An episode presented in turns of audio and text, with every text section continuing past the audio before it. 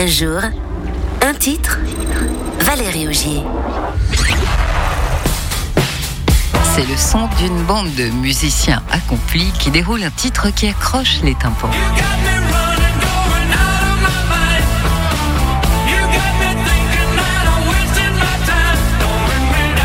Electric Light Orchestra marque avec sa refrain l'année 1979.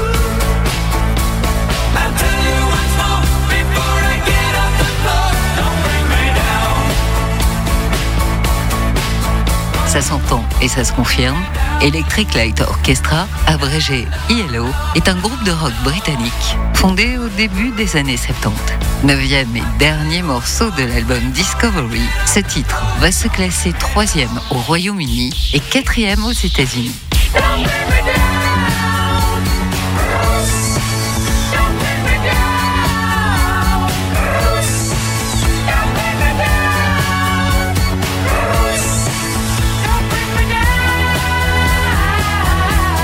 Qu'avez-vous entendu? Bruce ou Bruce Plusieurs réponses sont valables d'après les confidences du chanteur et leader Jeff Lynne qui expliquera avoir chanté un mot inventé, Bruce. Certains ont entendu l'expression allemande Gruß, signifiant salutation, et c'est plausible puisque le titre a été enregistré à Munich, au studio Musicland, créé par l'incontournable compositeur de talent Giorgio Moroder. Et l'ingénieur du son lui racontera que le groupe chantait Bruce. Clin d'œil facétieux utilisé lors d'une tournée australienne pour évoquer le nombre important d'hommes prénommés Bruce.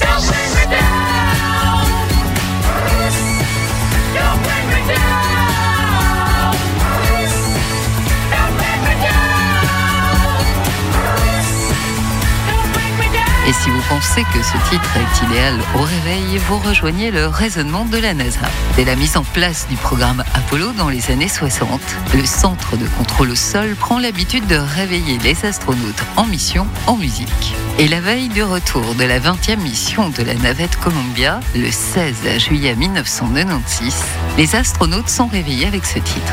Houston fait alors passer le message avec humour à des astronautes dont le séjour dans l'espace se prolonge en raison du mauvais sur le site d'atterrissage.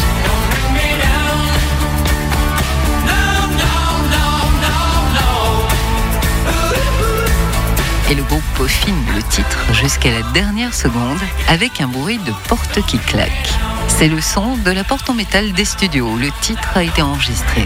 En musique aussi, rien ne se perd, tout se transforme. Valérie Augier, dans le 9-12.